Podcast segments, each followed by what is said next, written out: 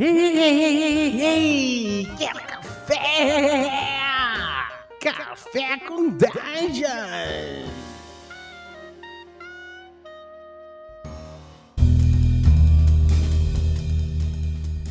Bom dia, amigos do Regra da Casa. Estamos aqui para mais um Café com Dungeon na sua manhã com muito RPG.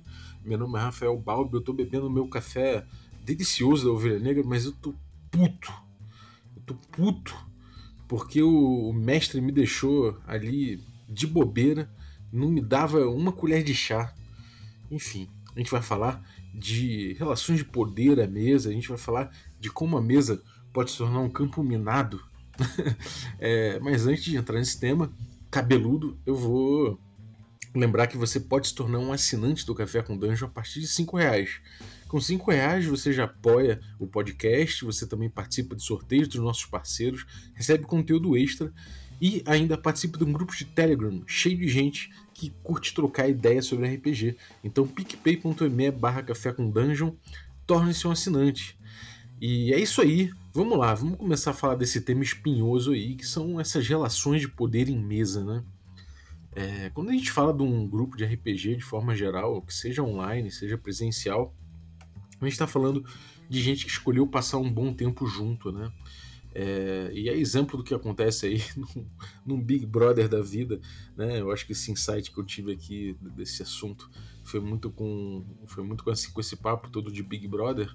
A gente acaba é, no, no, é, quando a gente se relaciona com as pessoas, a gente acaba desenvolvendo é, certos traços de relacionamento pautados em poder, né?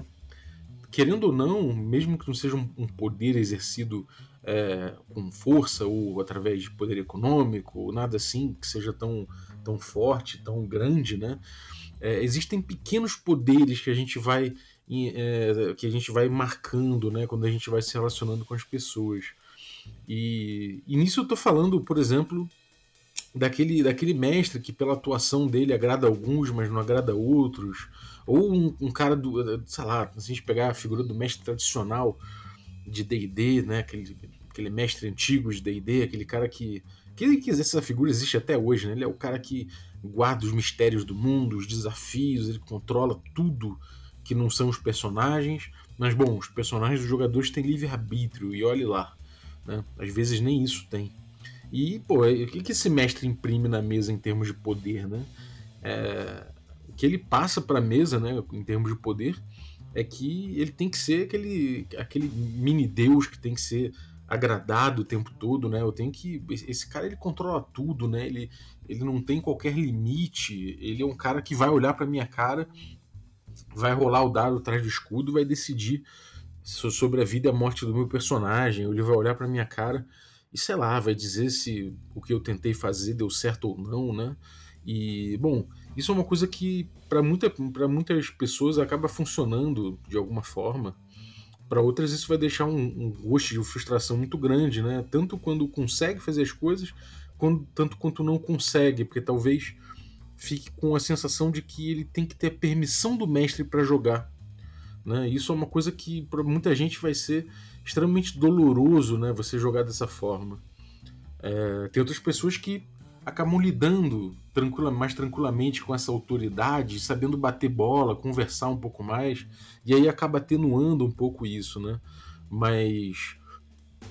E é essa atuação política aí contra esse mestre tradicional, né? A gente vê que muitas vezes ele assume um tom castrador, né? Os jogadores vêm com ideias e ele corta a ideia de um cara, corta a ideia de outro. Como é que se sente esse jogador quando ele tem uma ideia que foi meio que cortada, né? Porque dependendo do jeito que o mestre decide as coisas, né? Pode parecer só que ele ele, ele castrou a ideia do cara, né? Pode ser, em vez de parecer que ele tentou ali, é, pô, vamos ver se deu certo, vamos ver se não deu, sabe? Ele de repente só castra, ele fala, não, isso aí não, não, isso não é possível. E, e acabou, sabe? Não tem qualquer é, às vezes sem grandes motivos, é simplesmente não, né? E a gente fica perguntando por que talvez não, mas também não quer discutir na hora com o mestre.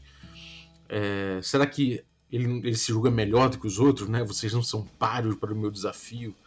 O que, que será que acontece, né? Quando, quando o cara é um mestre castrador, né? Que, que, o que, que ele está simbolizando para todo mundo? Como é que ele será lido por cada jogador? Será que as relações que vão sair daí são interessantes? E, e aquele mestre que declaradamente ele fala: não, a gente está aqui para se divertir, né? Então eu sou o mestre aqui que vai divertir o grupo. Eu sou o cara que a gente vai, eu vou sempre decidir de acordo com o que é mais divertido aqui para a mesa, né? E esse cara, às vezes ele pode cair para um lado, né, que é muito legal para todo mundo, tá todo mundo se divertindo, enquanto estiver todo mundo se divertindo é muito bom, né? É aquele caso de sair para jogar para jogar sinuca com o chefe, né? O chefe chega e fala: Ih, "Vamos tomar uma cerveja, jogar uma sinuca, jogar um golfe, sei lá, depende de onde você for. Vai jogar um golfe com teu chefe. E, e, aí, cara, como é, que você, como é que vai ser esse golfe com seu chefe? Né? Às vezes você tá ali e, cara, será que você, será que você vai usar ganhar do seu chefe? Será que ele vai perceber que existe uma certa tensão da sua parte, com um certo medo de ganhar dele, deixar o seu chefe aborrecido, o cara que você conheceu há pouco tempo e tá querendo socializar contigo na melhor das intenções, tá ali querendo se divertir contigo, mas ele não nota que existe uma relação de poder entre ele e você, né? E essa relação de poder ali é imperceptível para ele, talvez, mas para você muda tudo, né? Talvez se você estivesse jogando com um amigo seu, sei lá, que não tem nenhum interesse paralelo em, em relação àquilo, né? E no caso do mestre que ele quer a diversão do grupo, ele às vezes também não percebe mas é ele que está pautando a diversão, né? Porque quando ele deixa acontecer uma coisa ou não deixa acontecer outra, ou quando ele faz uma coisa ser mais difícil do que outra, dá um bônus para uma coisa e não para outra, quando um jogador vem com uma ideia e aquela ideia recebe mais atenção ou a outra ideia que recebe menos, ele está dizendo o que é mais divertido e o que é menos divertido, né? Então, assim como o chefe no exemplo que eu dei, ele também tem uma relação de poder aí. Então, se, se não é horizontal né, nesse sentido, esse mestre que que diz, ah, eu vou divertir o grupo, então eu vou, eu vou pautar o jogo no que, é mais, no que é mais divertido, esse papel de mestre é ingrato, não só para o mestre, né, porque afinal de contas ele vai ter que saber o que é mais divertido para todo mundo, é, se ele se importar com isso, né, porque tem, tem, tem mestre aí, a gente pode ver pelo Facebook, pelas reclamações que tem mestre que nem com isso se importa, né, mas o cara que se importa genuinamente, ainda assim, o tipo de relação que se cria em mesa muitas vezes é aquela de puta, cara, eu vou fazer o, o que o meu, o meu personagem vai fazer o que tal, sabe, tentar adivinhar o que, que o mestre acha mais legal que o meu personagem faça. Porque quanto mais ele acha legal, mais chance tem do meu personagem ser bem sucedido. Não é uma questão de eu, de de eu jogar um jogo, de repente, pautado em alguma alguma, alguma ideia de jogo específica, né? Uma coisa muito, muito subjetiva, né? De eu tenho que agradar aquele cara, né? Não é uma questão de, de você jogar um jogo, é uma questão de você agradar um cara, sabe? Isso é uma coisa um pouco complicada, assim. Então, esse papel é um pouco, é um pouco injusto às vezes, tanto com, com o próprio mestre quanto com os jogadores, e muita gente não, não percebe isso, né? É, outra coisa também que é, pode ser perigosa é esse papel do mediador, né, do juiz. Porque o juiz é o cara que decide as coisas, né? ele está ali julgando, ele está dizendo o que é mais justo. Né? Esse, esse árbitro está tá seguindo as regras, né? ele está falando, falando de acordo com as regras, isso aqui é o mais justo de acontecer. E o RPG ele não é tipo um futebol, né? Mesmo no futebol a gente sabe que tem certas injustiças que ocorrem, né? Mas no RPG, onde o, o, mestre acaba não sendo somente esse cara, ele propõe elementos no jogo, né, narrativos e tudo mais. Então é difícil ele ser consistente, né? É difícil ele ser justo o tempo todo, né? É difícil porque ele tem papel de desafiar também, né? Então é um pouco injusto, né? Também pedir que ele seja coerente e sábio o tempo todo, né? É, é complicado para esse cara tá nesse poder e qual, como é que isso, isso transborda para os jogadores. Isso pode transbordar num, num aborrecimento. Vamos supor que o cara decidiu que, bom, tal regra se aplica no caso do personagem do fulano, mas não se aplica no caso do personagem do ciclano. Às vezes só o mestre está vendo uma coisa diferente, né? ele está tá arbitrando de alguma forma que não deixa a galera satisfeita em relação àquela arbitragem, né? E isso pode parecer um favorecimento e às vezes não é. Às vezes o cara tá simplesmente achando que é o que é mais justo para ele, né? E bom, se fosse fácil uma questão de justiça, né, da gente declarar o que é justo de acordo com regras e com leis, a gente não teria advogados no mundo, né? Então também não é um papel fácil e também tem suas decorrências, né? As suas decorrências são justamente essas do cara às vezes se sentir injustiçado e aquilo às vezes acumular, o sujeito guardar uma, uma injustiça consigo e, e tomar aquilo pro lado pessoal, né? A gente é humano, então a gente acaba é, é sempre podendo levar pro lado pessoal isso. Isso e, e todos esses papéis assim, né, de, de jogo acabam sendo complicados. A gente tem também, é, em alguns jogos, esse papel do mestre co-criador, né? Esse cara que senta na mesa e, e, e não tem nada ainda muito definido, ele vai jogar com jogadores, ele vai descobrir o que, que vai acontecer com os jogadores, né? Isso a gente vê muito nesses jogos com a com controle narrativo mais compartilhado, né? A gente pode dizer do Apocalypse World, por exemplo. E o poder do mestre é até controlado, né? A gente tem ali parâmetros maiores para o papel do mestre. Mas, de forma geral, a gente joga muito com a ideia do brainstorm ali, né? A gente vê, sei lá, no início do jogo do Dungeon World que as pessoas vão botando ideias na mesa, né? Quase um brainstorm. Mas e aí, como é que faz? Eu já joguei mesas de, de Dungeon World, por exemplo, em que eu olhei o que, as ideias que foram colocadas à mesa e é aquele brainstorm que não tem uma seleção, sabe? Que não tem muito uma, uma etapa onde as pessoas olham as ideias e vão colhendo o que acharem melhor, né? Aquela votação nas melhores ideias, ou ou fazer o cheats do Gold, né? Pegar as piores e transformar numa coisa legal. Não tem essa etapa, né? Normalmente as pessoas vão botando suas ideias e cada pessoa que vem com uma ideia no, no, na mão, né? É, é, uma, é uma tentativa de, de levar um pouco de si para aquele jogo, né? E às vezes a ideia não é tão boa, né? Eu já tive momentos de, que eu tive vontade de falar, puta, cara, não, por favor, essa ideia não, sabe?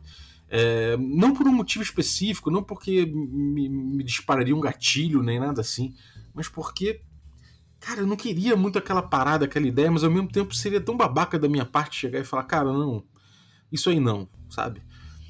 E, e, no papel do mestre, né, cara? Quando você tá no papel do mestre num jogo desse, do mestre de cerimônia, sei lá que seja, é, você tá, de certa forma, ali como um organizador daquilo tudo, um promotor daquilo.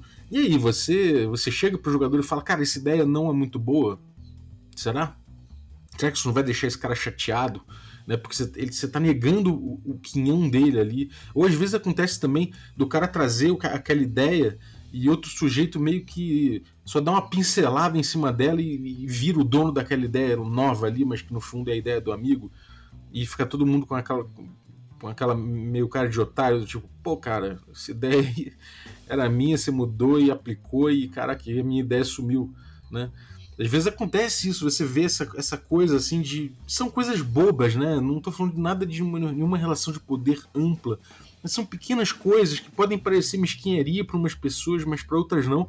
Isso vai gerando uma teia né, na mesa de, de certos afetos e de certas e de certas políticas, de certos poderes né, entre os participantes da mesa. É que eu acho muito curioso, assim, que as mesas que, assim, nem, nem toda mesa que eu participei na minha vida, né, em termos de campanhas e tal, deram certo. Várias deram, a maioria deu, felizmente, mas eu já vi mesa que se desfez por conta de tensões e coisas assim. Por conta de relacionamento, por assim dizer, né? E é normal, eu acho que isso também é normal. Não é uma grande falha, porque ser humano é assim, né? O ser humano, de certa forma, é, é um ser social para bem e para mal, né? É, enfim, a gente tem essa coisa desse papel desse mestre mais participativo, né, co-criador, né, que ele compartilha mais o controle narrativo. A gente tem muito essa ideia de que ele vai criando o desafio, vai criando as coisas conforme o jogo ocorre, né? E isso também é um, é um papel que, que eu acho um pouco ingrato também, muitas vezes, porque você vai criando na hora e claro, você pode compartilhar sempre a sua criação, né? Mas ao mesmo tempo, às vezes você você toma decisões e as, as suas decisões elas precisam ter uma consistência, uma segurança que é difícil ter. Porque você está improvisando, você está sempre ali queimando o seu buffer, né? Mesmo que você queira pedir ajuda, às vezes não, você não deve pedir ajuda, às vezes você deve decidir uma coisa, às vezes é do seu papel ali trazer uma informação, trazer alguma coisa, organizar alguma coisa.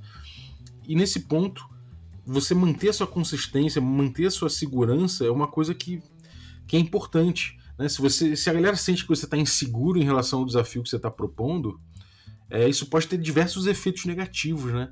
Pode ter um efeito negativo do cara que resolve montar em cima e falar, bom, já que ele não sabe nada do que ele está botando de desafio, eu que vou pautar o desafio. E aí o cara que está sendo desafiado começa a pautar o próprio desafio, né? Já numa intenção de controlar seus riscos e tudo mais, né? É... Isso acontece muito também quando você vê que o jogador, no diálogo ficcional mesmo, ele já começa a falar, bom, seria um absurdo se tal coisa acontecesse, não é? Ele já tenta pautar um pouco a decisão do mestre, dizendo que ele julga como jogador que fosse absurdo naquela narrativa que acontecesse, e meio que já querendo tirar aquela possibilidade que muitas vezes é possível, mas é que ele não queria que acontecesse, né? E enfim, eu já vi isso acontecer também, né? E isso acontece muitas vezes quando o mestre está inseguro em relação ao desafio que ele está propondo ou é, ao, ao, que ele está ali construindo, né? Se ele está construindo de forma inconsistente, vai ter jogador que vai se aproveitar de alguma forma dessa inconsistência.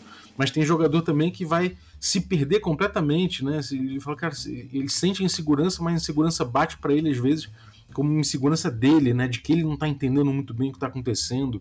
Será que ele perdeu alguma coisa? Será que ele não prestou atenção em alguma coisa? E aí ele passa a ficar numa postura de que está devendo ali para a mesa, está devendo para o mestre, de que ele não, não pode abrir muito a boca, senão os outros jogadores vão perceber que ele está desligado. Né? Olha que coisa louca, né? São, são coisas doidas assim que a gente vai somando no jogo e que, é, assim, do jeito que eu tô falando pode parecer muito ruim e, e não é tão ruim assim, né? É, é, eu acho que isso acontece de, de, de, pequenas formas, assim, em todas as mesas né? E são coisas tão pequenas que não chegam, na maioria das vezes, a, a, a gerar um celeuma, a gerar uma, uma briga, né? mas são pequenas coisas que a gente sente. Né? Eu acho que é, se não tivesse também certas coisas que, que fossem um pouquinho é, inconvenientes, no mínimo, né? às vezes também o, o RPG também não teria o lado bom tão ressaltado, né? esse contraste é uma coisa deliciosa. Mas é importante a gente prestar atenção um pouco no tipo de relação política e os tipos de afeto que a gente gera na mesa quando a gente está jogando, né? A gente se importar com os jogadores, a gente se importar com o mestre, a gente se importar com um amigo que está ali do lado, ou o cara que é desconhecido, mas que a gente está conhecendo agora, né? É...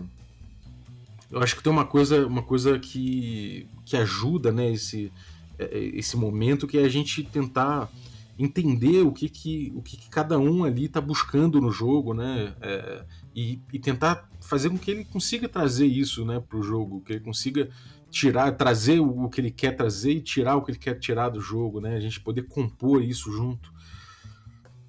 Enfim, é, é, esses devaneios todos aqui, eu fico pensando também, por exemplo, o papel, esse papel do, do, do mestre em, que às vezes é controlado, né? O papel do mestre é muito limitado e e sabe, você, de, de, certa forma, mesmo sendo o papel delimitado do mestre, ele tem que decidir certas coisas. Então a gente tem aí, vamos supor, é, os, sei lá, os, os, hard moves e soft moves no PPDA, no PP, PBTA, né? No, no, no, Dungeon Worlds, no caso.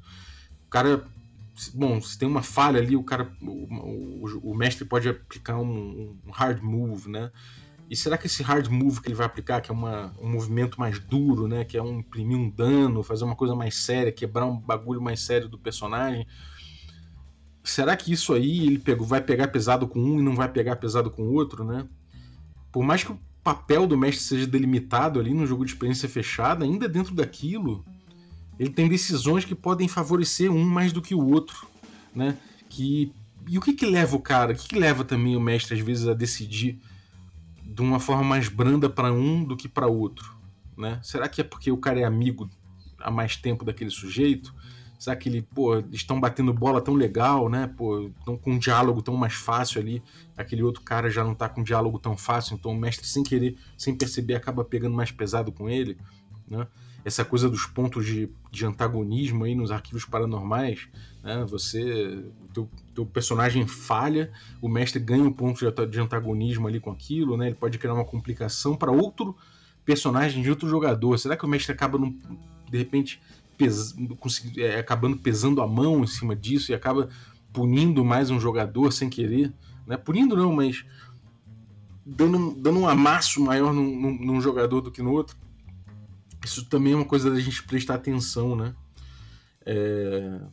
Aí tem além disso, né? A gente pode ver aí jogos com controle narrativo completamente compartilhado, né? Em que você não tem mestre, na verdade você tem vários mestres, tipo Fiasco, que sabe, você fica pensando, será que o cara, será que alguém pegou mais pesado comigo? Será que eles estão pegando no meu pé aqui em termos de das cenas? Será que estão sendo duros aqui com o meu personagem, né?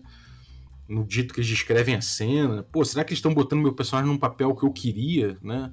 É, tudo bem que no fim das contas a gente vai, vai jogar os dados e vai ver o, o, como terminou o personagem. Isso você pode ter uma, uma surpresa nesse ponto. Mas de toda forma, eu, já vi jogos de fiasco, já participei de jogos de fiasco, em que você vê que um lado tá, não tá curtindo muito o que o outro tá propondo, sabe? Não é nem questão de falar, pô, tá me sacaneando, ou tá prejudicando meu personagem, nem isso. É uma questão, às vezes, de falar, pô, cara, eu não tô curtindo muito o tom que você tá botando nessa parada, sabe? O que eu pensei aqui era outro tom, era outro negócio, sabe? E aí, às vezes, tudo bem, a gente tá tentando compor isso e o papel do jogo no RPG, né? O, o, jogo, de forma geral, ele compõe essas vontades. Mas será que não fica, não, não fica um resíduo emocional, né? Quando a gente acaba compondo e uma das verdades prevalece sobre a outra? Né? E, e, é aquela coisa que a gente vê no War muito, né? Que, pô, por que, que fulano tá atacando o meu exército quando ele. Dá pra ver claramente que o objetivo dele é acabar com o exército vermelho e ele tá. Me acab... Ele tá vindo aqui, batendo aqui em cima de mim com o exército amarelo, pô. Por que, que ele tá fazendo isso? Né? Porra, por que, que ele, em vez de me atacar aqui no Brasil, ele não atacou fulano em Vladivostok? E aí você vai ficando com uma certa raiva daquele cara, né? Fala, pô, me pegou aqui de, de, de bucha aqui, cara perseguição, sacou? E vai dando uma raiva, né? Claro que em jogo competitivo é mais fácil acontecer isso. Mas mesmo no RPG a gente vai vendo essas pequenas rusgas, né? Então, isso vai isso vai mudando, né? Pequenas ofensas indiretas, pequenas atitudes, pequenos favorecimentos, pequenas inobservâncias, pequenas ignoradas ali, pequenas, pequenas falas ignoradas, vontades ignoradas e todos esses afetos em jogo, né? É, é, a, a, atuação também da dinâmica do mestre pode também pautar muito essas relações de poder na mesa, né? Então acho que essas relações eu acho, eu acho que são importantes da gente notar. Não só, obviamente, o mestre pauta isso, mas acho que muito né, vem de, de como o mestre está agindo dinamicamente, ou os mestres, no caso de, de um fiasco da vida, né? É, bom, mas fora disso, né, fora o mestre, o, essa dinâmica do mestre, fora a dinâmica entre os jogadores, você tem também fatores externos à mesa, né, que às vezes trazem para o jogo uma, umas questões também um pouco complicadas. A gente tem aí, por exemplo, sei lá, eu lembro quando a gente jogava, quando era moleque, mais novo, é, que de vez em quando aparecia um cara ou outro de fora, pô, o cara de repente sei lá, de outra galera, uma galera que você, pô, você fala, pô, aquela galera lá é maneira, cara, pô, sempre, sempre quis que aqueles caras jogassem com a gente, pô, o cara veio jogar com a gente. E aí, pô, você fica. Existe uma relação ali difícil, né? Você pô, quer, quer agradar, quer fazer com que o cara curta RPG. E aí, às vezes, aquilo você favorece o personagem do cara e o, o resto da mesa que já joga contigo há um tempão. Porra, olha e fala, porra, favorecendo esse maluco, cara. Porra, cara não aparece nunca, o cara só apareceu uma vez aqui. Você tá, pô, pelando o saco do cara só pra ele. Só, só pra ver se, se ele fica mais tempo, né? Esse tipo de erro, né? Isso, isso é um erro, a gente pode dizer, obviamente, que é um erro.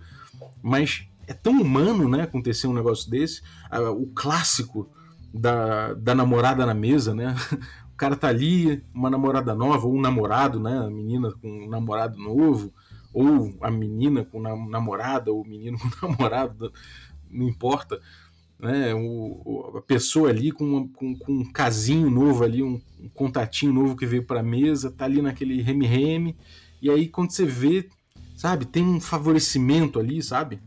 É possível acontecer isso, já vi acontecer muitas vezes isso, não é uma coisa impossível, na verdade é muito comum, né? Então, fatores externos à mesa também às vezes acabam trazendo. Às vezes você discutiu com, com aquele teu brother ali a respeito do seriado, sei lá, a respeito de alguma besteira e leva isso para a mesa, né? E aí você deixa isso entrar nessa micropolítica, né? Nessas micro, nessas micro relações de poder que você tem na mesa.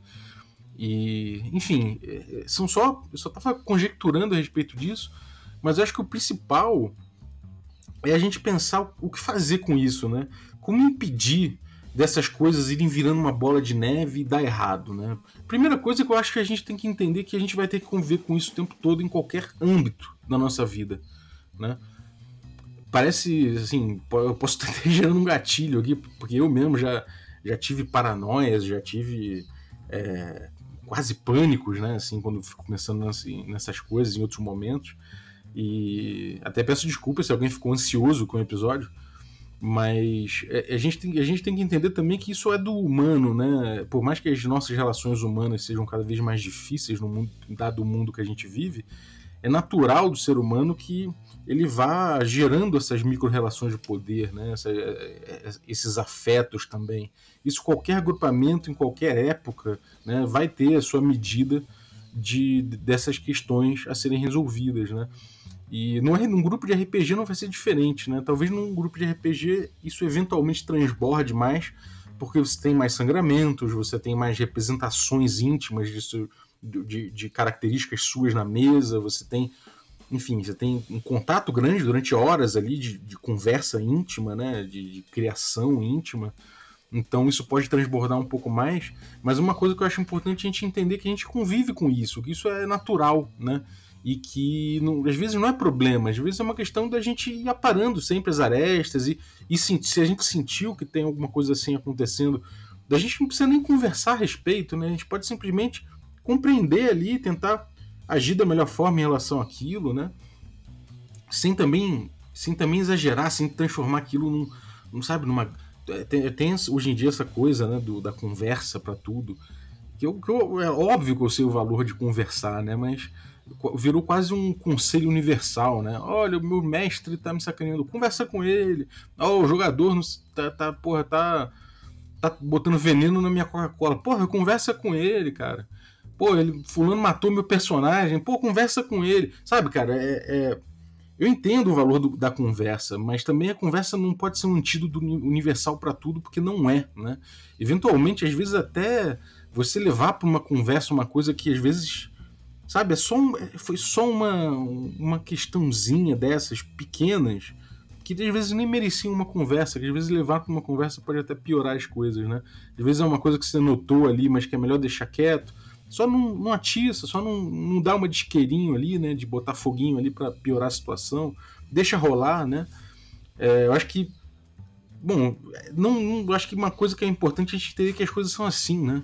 de forma geral, né? Isso é uma coisa que, que é interessante. É claro que a gente vai tentar proteger, né? Se a gente vê alguma coisa que pode ser possivelmente danosa a alguém, pode ser. pode gerar uma. sei lá, pode gerar alguma coisa. É, uma situação que deixa alguém realmente mal, é importante a gente conversar sim, trazer, chamar na chincha, se for o caso. Mas de forma geral, essas micro-relações aí, às vezes a gente só se mantendo atento para elas, a gente consegue compor, né? E outras coisas para além da conversa que eu acho que a gente pode faz, falar são, as bo são boas práticas, né? E quando, muitas vezes quando eu falo, por exemplo, desse papel, vou dar o um exemplo aí do papel do mestre do mestre que joga pela diversão, né? É, para você prestar atenção no tipo de o tipo de poder que isso gera na tua mesa, né? Às vezes você tá ali, você tá tá se colocando nesse mestre legal, o cara legal que é a diversão do grupo, mas você não sabe, você não tem como saber o que é melhor, o que é mais divertido para todo mundo ali. Né? Então você está se colocando num papel ingrato e você está gerando um poder na tua mesa que vai fazer com que o jogador, o jogo dos jogadores, passe a ser querer é, descobrir o que é mais legal para você, para você permitir que aquilo ocorra, para você fomentar aquela ação dele. Né? Com o tempo, o jogo deixa de ser um jogo de representação de papéis e vira, de, vira um jogo de de interpretação de vontade, da, da tua vontade, sabe? E é, é, isso que eu falo, assim, dessa questão de você rolar o dado atrás do escudo, né? De você mudar o resultado, de você não ser transparente, por mais que as pessoas confiem em você, o que é que você está imprimindo em termos de política na mesa, em termos de afeto na mesa, em termos de. O que, que sai daí, sabe? Qual o sumo que sai daí? Né? De repente, se você tem um set de regras que você segue você tenta é, seguir ele e conversar com o grupo a respeito, se você tiver uma dúvida, se você tem uma, uma postura transparente em relação ao jogo, eu acho que você já está deixando de lado muitas questões nebulosas né, que, podem, que podem acabar desembocando nessa, em, em micro-relações de poder pouco sadias, que, claro, podem não dar em nada, em muitas, em muitas mesas não dá em nada, né? Somente a galera segue. Mas é, é dar chance para azar também, porque isso é, cria-se, criam-se relações pouco sadias a partir desse tipo de coisa, às vezes. Muito, muito não, não, não é raro de, também de dar, de dar merda, né? A gente vê nos grupos de Facebook, e muitas vezes no grupo de Facebook eu vejo que pô, às vezes o mestre nem tá mal intencionado, o jogador também não, mas você vê que é, é justamente uma questão dessa, né? O, mestre achou uma coisa mais legal, o jogador achou outra coisa mais legal e não tem um parâmetro objetivo para que os dois possam se debruçar para resolver, porque eles não jogam com regra, eles, eles cagam para regra, eles cagam para experiência do jeito que é, joga dado escondido, joga dado atrás do escudo, e por mais que houvesse uma relação de. que haja uma relação de confiança num grupo desse, né? Às vezes são amigos de anos e anos e anos a, a mesa é prejudicada por isso, né? O jogo, a dinâmica do jogo é prejudicada por isso. Então, prestar atenção no, no em como você está tá, tá desenhando, de certa forma, através do, do, do teu jogo é, na mesa, esses poderes, eu acho muito interessante, né?